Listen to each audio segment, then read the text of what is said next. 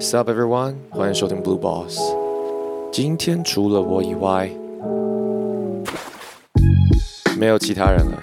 今天只有我，没错，就真的只有我而已。呃，没想到今天来的这么快。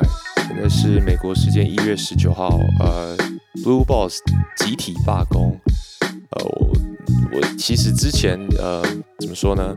有很多听众就是有在这个我们的私讯里面问我们说，哎，你们有六个人啊，那是怎么样分配这些时间什么的？然后感觉你们好像每一次都可以有很多就是呃不同的阵容啊，像打球一样嘛，就是你们有一些先发阵容，然后有时候不行的时候，我们板凳可以叫人上来支援这样子。好，那不瞒各位说，其实我们是非常不专业的分工。呃，我们大概就是快要到录音的时候，因为我们每个礼拜录一次嘛，然后快要到录音的时候呢，就会开始在我们自己的那群组里面说，哎，这礼拜谁可以录？然后开始加一加一，减一减一。那之前一直就是这个运气都很好，呃，每一次要录音之前就是。号召一下，大概都可以至少两三个人以上来录音。那有时候哎运气好的时候，就是五六个满座这样子。那这礼拜呢，for some reasons I don't know，我们在问的时候，大家集体减一，不知道是不是因为我上两个礼拜太偷懒了，所以也超到他们这样，所以这礼拜其实就没有人。然后我想说，好吧，那我就自己来上，然后。因为其实我真的没有自己一个人录过音嘛，然后也没有，也不知道怎么样做，就是一个人录 podcast 这件事情，感觉有点干。然后昨天晚上就想了一下，说，哎，大概应该怎么做？那呃，刚好运气好了，就是说上一个上一集，就是我们在第七十九集的时候，刚好有 PO 了一个这个呃分析给大家看了一下，说 Plus League 目前。第三季走到现在，跟 T One 的第二季走到现在，有一些呃数据给大家看，呃，目前满座率的状况啦，然后还有各个主场馆呃进场的人数等等之类这些 data，那其实有收到还蛮多不错的回响。那自己上一季呃呃不对，上一集也挖洞给自己跳嘛，就说哎，不然我就来看一下，就是前几季的这些。呃，资讯，然后来再继续跟大家做分享。好，那刚好讲说，哎，这种东西似乎可以一个人做。然后我就看了一些 data。那这这一集呢，走这个股市分析路线，然后我们也会把这个呃图表整理一下给大家看。呃，一个人讲应该是 OK 啦，应该是比较不会那么干。那也有想了一下开头，刚刚开头就想说学了一下肯尼走这个飞碟广播电台路线。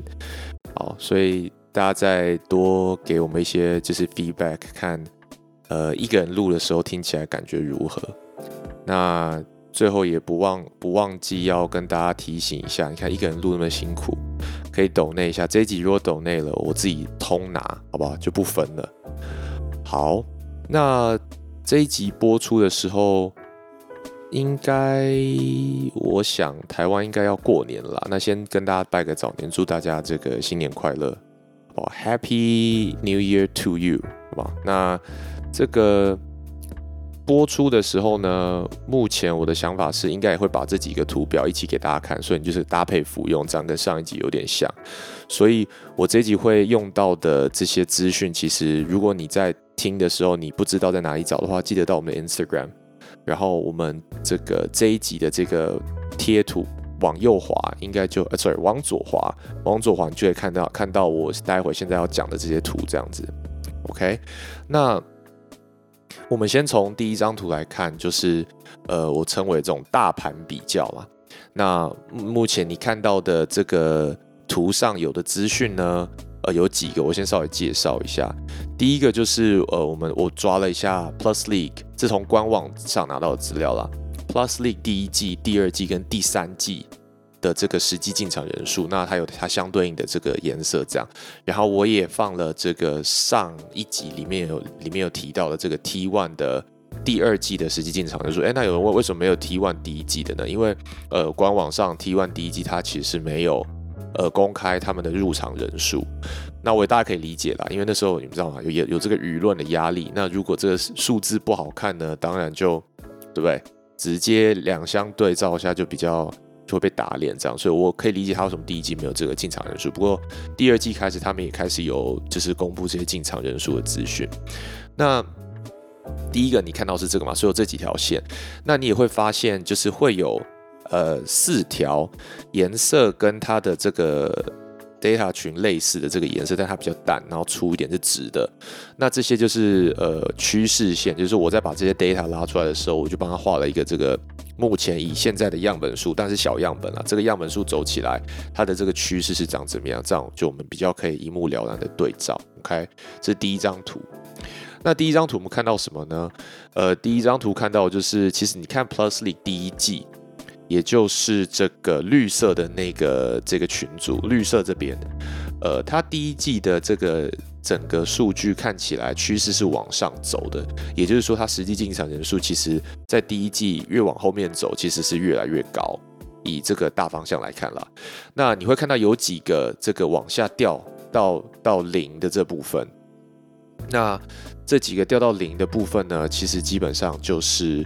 呃，这个因为疫情的关系，第一季，呃，领航员大部分都是领航员啦，他有很多球球赛是闭馆打的，所以你会看到有一些就是零零呃进场人数是零的部分。那再来呢，这张图你还可以看到什么？看到就是说，呃，Plus League 第二季跟第三季的这个趋势线，目前为止它是蛮相似的。那当然，again，这是一个小样本数来看嘛，所以以 data 这个角度来看，其实。呃，不见得是这么有代表性，但是我们就只有这些 information，所以大家就讲究一下。那目前第二季跟第三季目前为止的这个走向，看起来以趋势来看，呃，没有太呃没有太明显的变化。那之前就是有在讲说，哎，Plus League 这一季会不如上一季，因为隔壁棚这边有找这个枪手来支援啊，blah blah blah 之类的，就是 Dwight Howard 来等等之类。但是以这个目前的趋势来看。似乎没有太明显的变化，OK，所以他们是底盘还蛮稳的，好不好？那这个目前看起来是这样。那再来另外一个东西，就是我观观察到的，就是 T One 的第二季呢，跟 Plusly 呃，不管是第一季或第二季或第三季比起来，如果你看单纯看它的这个趋势线的话，它往下走是呃往往下走的部分是多了一点，OK。那 again 这是这是小样本数啊，呃。所以大家做一个参考。那接下来我们往往下往下滑，下一张图呢，就这边我做了一个这个 Plusly 各队自己的比较，这三季目前为止自己各队的比较了。那 again，因为没办法做 T1，因为 T1 现在只有一季的 data。那等到下一季如果有机会的话，我们再帮 T1 也做这样的分析。OK，那我们下一张图看到，其实是我们先从富邦勇士这边开始好了。那其实你再看富邦勇士这边呢，呃，第一点就是我有你有看到会有实际人数的图，也会有看到它满座率的图。那我们以这个大方向来看，其实富邦勇士在 Plus League 的元年，它主场的满座率是呃当时四队最高，那它的平均入场呃的这个进场率呃满座率有高达到这个九十六点四三趴，所以那时候。呃，其实富邦勇士是它的主场的满座率是最高的。那当然一定是因为就是我啦，我自己猜啦。我觉得你看你有林有林志杰嘛，有这些人，然后再加上台北当时只有一队在分这个这么大的这个破，对不对？你的观众群没有被人家瓜分掉，包含新北国王啊，或是后来出现的 T1，所以其实呃不意外，就说。呃，尤其再加上富邦，他其实就经营了他们自己从呃 ABL 开始啊，SBL 他们也有啊，就这这一些他们自己的铁票仓，所以其实不会很意外看到他在 Plus 利元年他是主场满座率最高的球队。那另外一个观察呢，就是说，虽然你看到这个富邦进场人数啊，就我们三季看下来，它有慢慢这个往下跌的这种趋势哈。那当尤尤其跟就跟刚刚提到了嘛，不意外，因为你现在开始有其他人在跟你瓜分你的你的你的这个观众群了嘛，新北国王自己本本呃同样一个联盟的就在瓜分你的观众了嘛，再加上又有隔壁棚对，虽然虽然你看到它是慢慢往下跌这样的趋势，但是其实。呃大方向看起来，你三季下来跟其他队比起来，都还算是相对稳定了。OK，然后他其实这三季平均的满座率都有维持在八十到九十趴的水准，所以我觉得富邦勇士这边还蛮稳的。OK，那接下来呢？哦，因为我们刚刚你现在看到的这个图，可能就只有单纯看到富邦勇士。其实你滑到最后一张图，应该我会再放一个呃所有呃球队 Plus League 球队它的综合比较。OK，好，那接下来富邦勇士讲完，我们来讲梦想家。呃，梦想家蛮有趣的。第一第一点跟大家就讨论的是说，呃，他的第一季是就是提醒一下大家，他第一季是在彰化县立体育馆。OK，然后他也曾经有第一季的时候，也有跟我记得是工程师吧，还是跟哪还忘记是哪一队了。他们也有在台湾体育大学的这个体育馆打过。OK，所以呃呃，这是梦想家。他第二季跟第三季他是改到迷你蛋嘛当主场。那呃第一季的这个彰化县立体育馆，它的这个 capacity 是呃应该怎么说？坐满的话，目前应该也可以到六千人，我记得。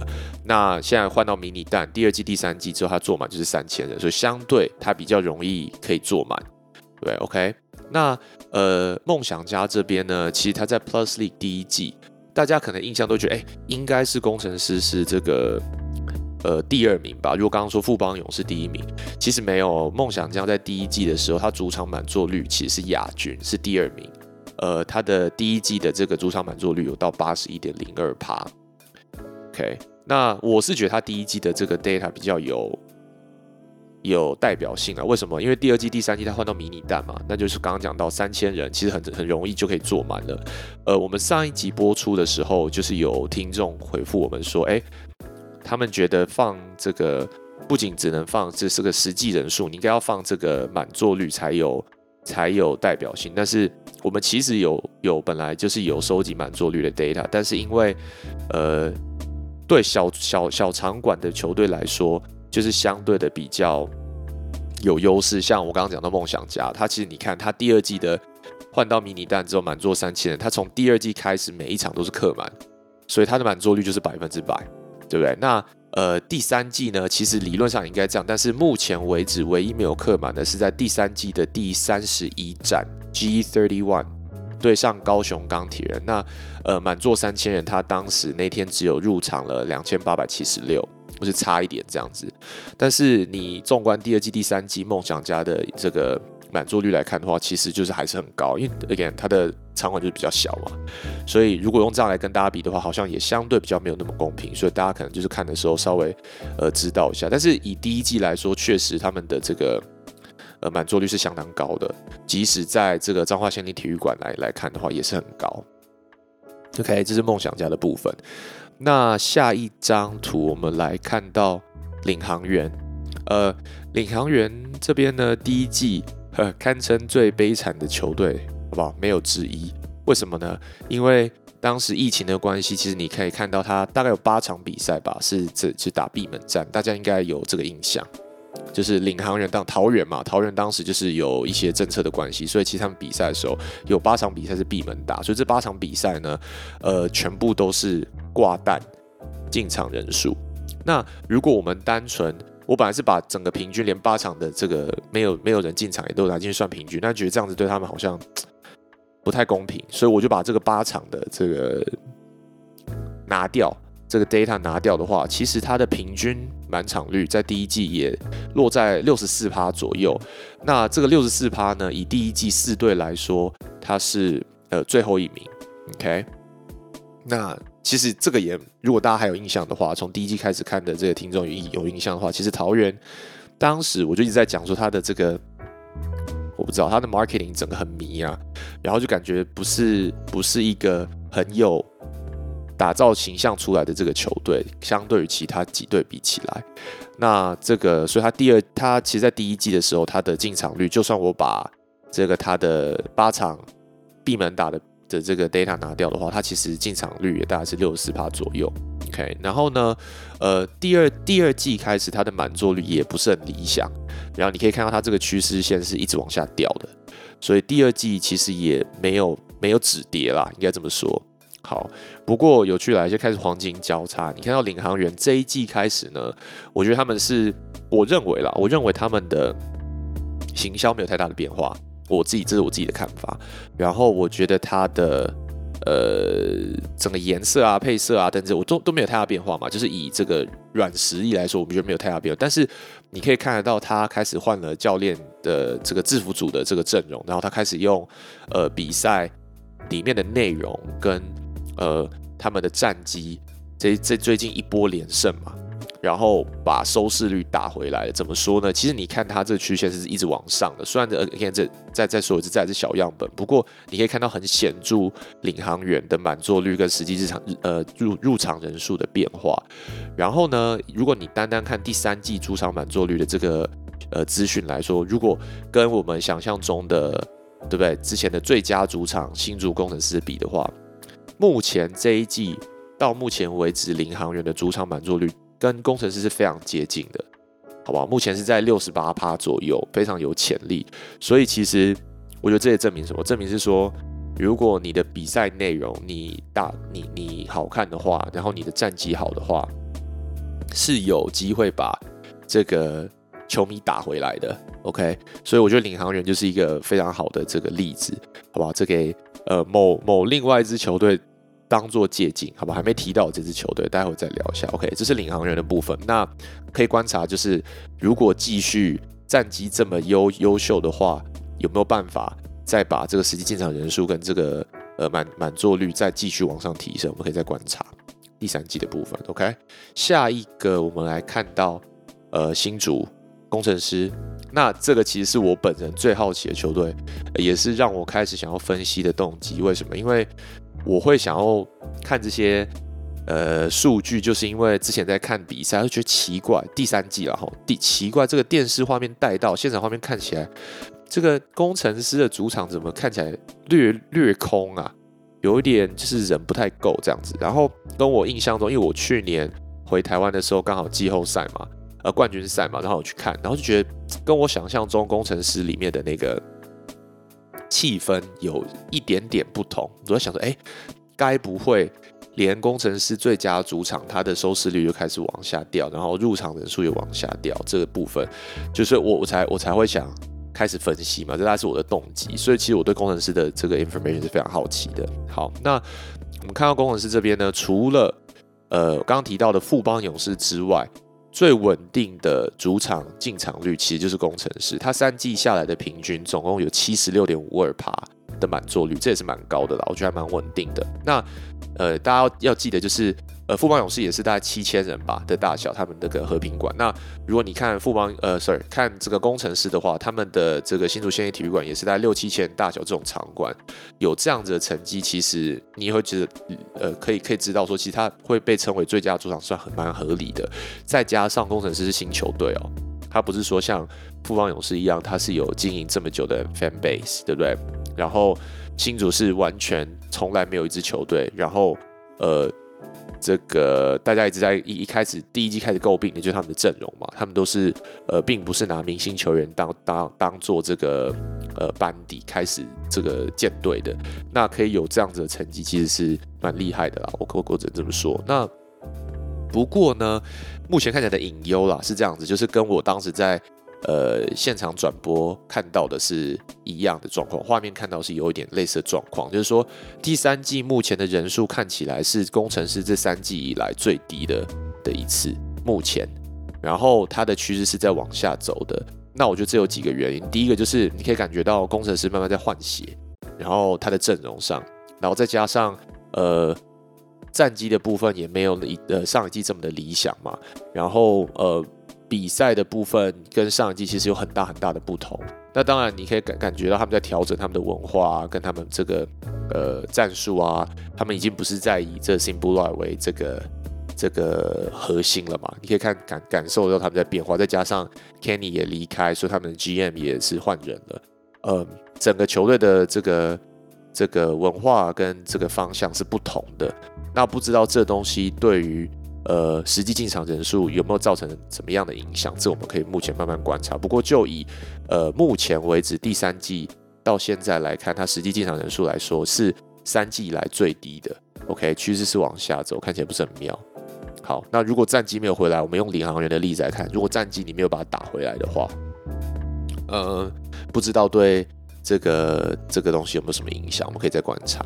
好，那下一对好不好？亮点钢铁人，我们来讨论一下上集讲到的票房底线底线。OK，这个钢铁人呢？因为第一季没有打嘛，所以钢铁跟国王我放后面两两队讲。那他们这两队都是只有两季的的数据。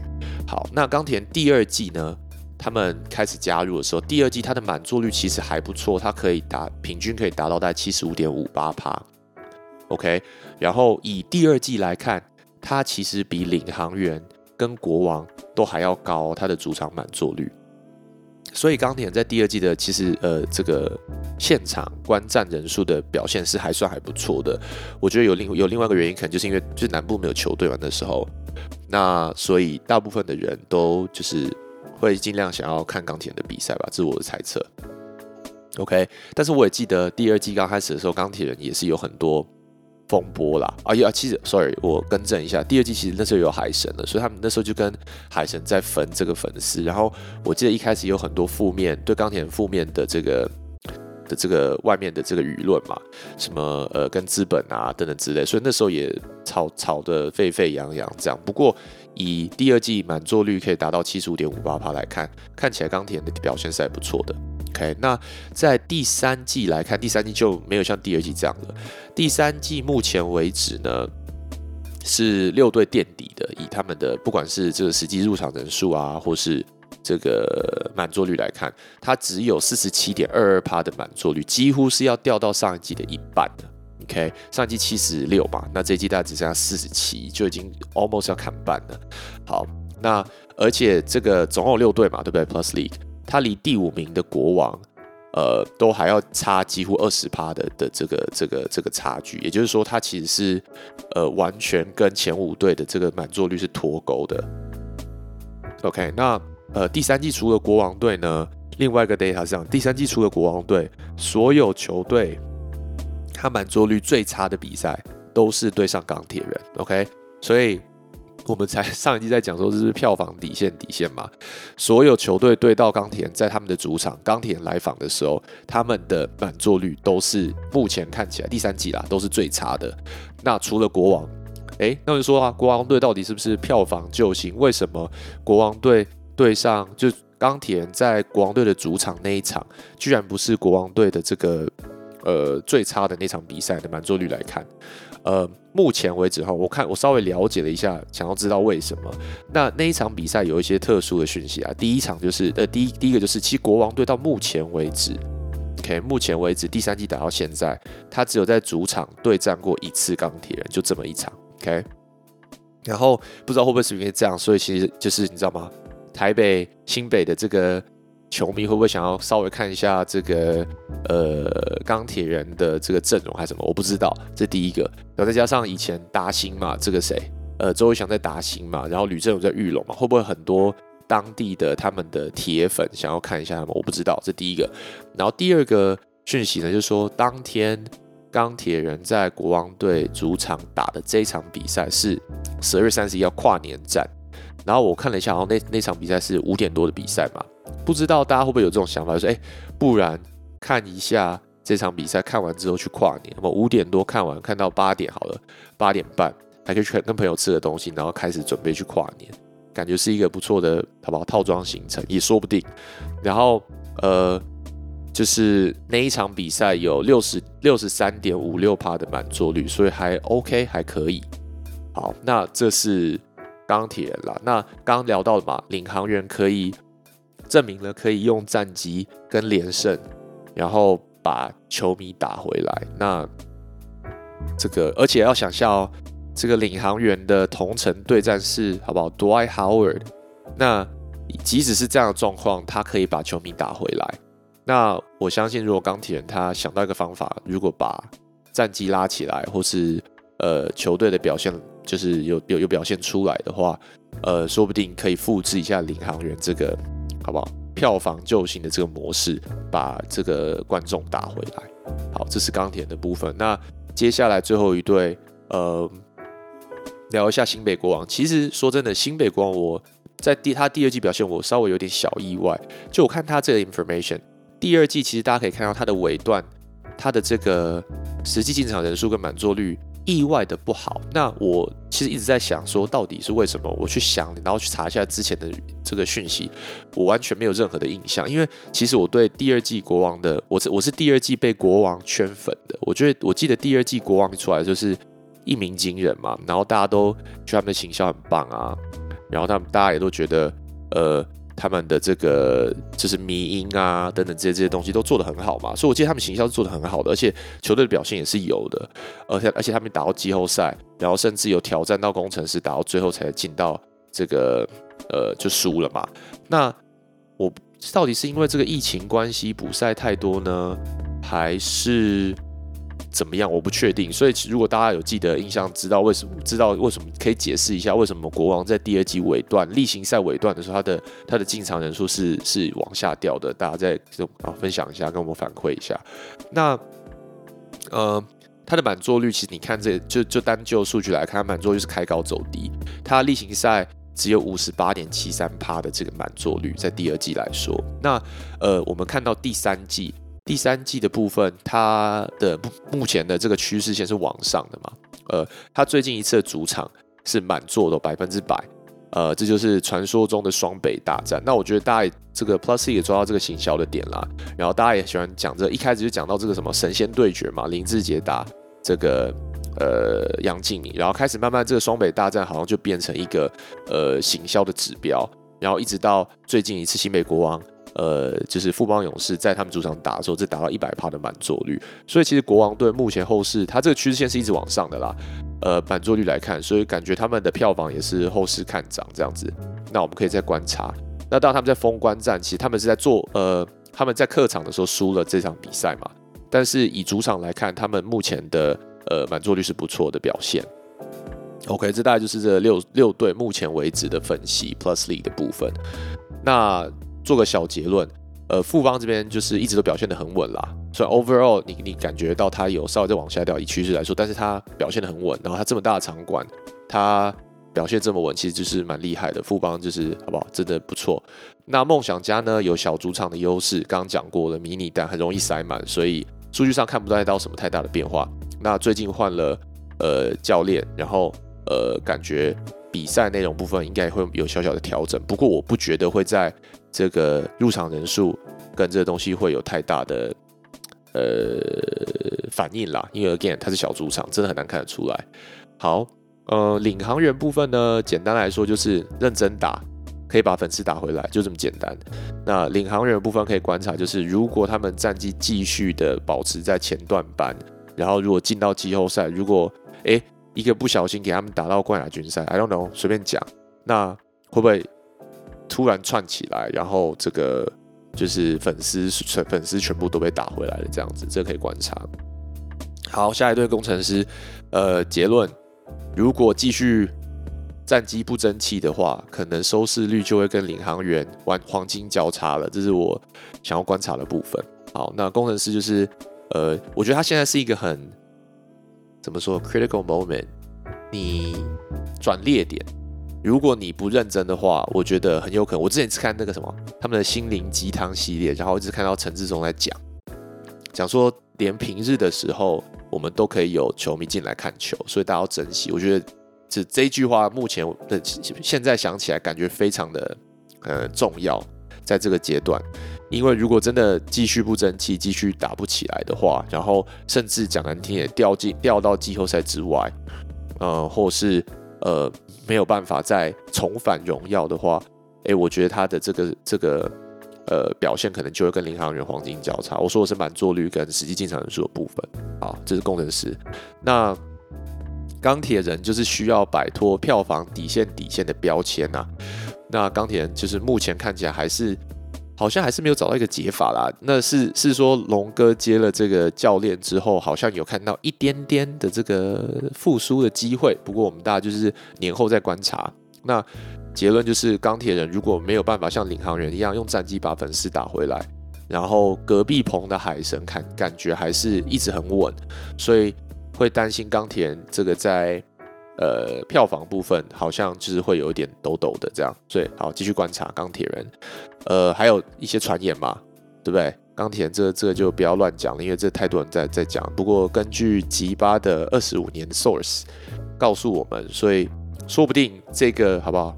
这个谜样人物加入之后，不知道有没有办法帮康钢铁人再把这个票房拉回来。我 see。好，最后国王后世看涨，刚刚讲过了。国王我觉得一直以来他的行销就就是只就是做的很棒。我觉得国王目前为止应该是指标性的行销。然后我觉得如果呃战绩也有就是有这样子同样的正相关，让大家知道说我战绩也做的很棒，甚至我今有机会挑战冠军赛，甚至拿到冠军的话，我觉得大家可以想象的时候有没有机会让北部票房龙龙头换人做，对不对？把富邦这个拉下来，然后呃我说票房的部分，对不对？然后当然了，战绩的部分，如果你可以把富邦给拉下来的话，那这绝对有就是呃对这个东西会有影响。OK。所以大概是这样啦。那好，因为这就是一个人聊嘛，讲了这么多，没有人可以跟我就是聊废话。大概我觉得就是帮大家做这样的分析啦。那现在没有比赛了嘛，过年了嘛，所以 again，大家在呃年节期间没事的时候，好不好？可以听一下这一集，然后稍微看一下这几张图表。那如果你们有其他的观察，或是呃有什么其他的反馈的话，好不好？没事的时候也可以跟我们多一点互动。那我们再看一下，说，哎，就这些数据，你到底看到了什么？也有没有有没有跟我们不一样的想法，还是等等之类的？那其实我觉得这很有趣啊，就是说你数据上可以看到很多东西。那这些数据呢，呃，没有没有人整理的话，如果没有把图表摆在一起的话，其实你就不会有没办法这样对照，你知道吗？所以我就是上一集播出的时候也有跟。就是有联盟内的人有要跟我们聊天啦，那我们就不要提到谁。那这个他们有听到这个数据，他们也觉得蛮有趣的。所以或许我不知道，或许这个数据如果摆在官网上的话，会不会是一个还蛮有趣的，可以给就是球迷就是呃玩的东西。像呃这时候就讲到 T one 的部分啊，T one 我记得他们自己自己的这个。球员数据的部分，我觉得它有些可以互动性的功能，就是你可以拉来拉去啊，然后看一下每个地方的 hard zone 啊等等之类的，就是你单纯在它的官网上就可以有很多的工具让你去比较数据。那 Plus League 这边就比较没有这个功能，但是我在想说，这些这些功能如果开放给球迷使用的话，呃，我觉得对联盟部分也是好啦，就是因为球迷就会开始做分析嘛，就不用像我一样傻傻的一个官网这样看到一个数字数一个一个 key 这样，然后自己去拉这个图。来看，如果你官官网上就有一些这样的功能让大家玩的话，我觉得一来就是大家就可以自己做这个分析，然后可以帮你们做宣传嘛。另外一个就是，我觉得大家可以当一个，我好像上一集在听这个呃这个林立人的节目嘛，我就听到他们说，就是球迷的部分也应该有进步。他说他那题好像讲到说，大家都看正负分嘛，干嘛干嘛的。那其实正负分也不是最好的一个指标，blah blah blah。那就同样的道理，我觉得如果你有开放给更多球迷有这么多不同的 information 可以看，更多进阶数据可以玩，然后他们可以有更多不同的观察，那球迷对篮球的这个观念也可以有更大的进步。他可以自己分析出另外一套他自己觉得合理的这个解释，好吧？所以就是我觉得是一个还不错的东西，好吧？那这一集就聊到这边，那。Again，祝大家新年快乐！那我们就下周再见，OK，拜拜。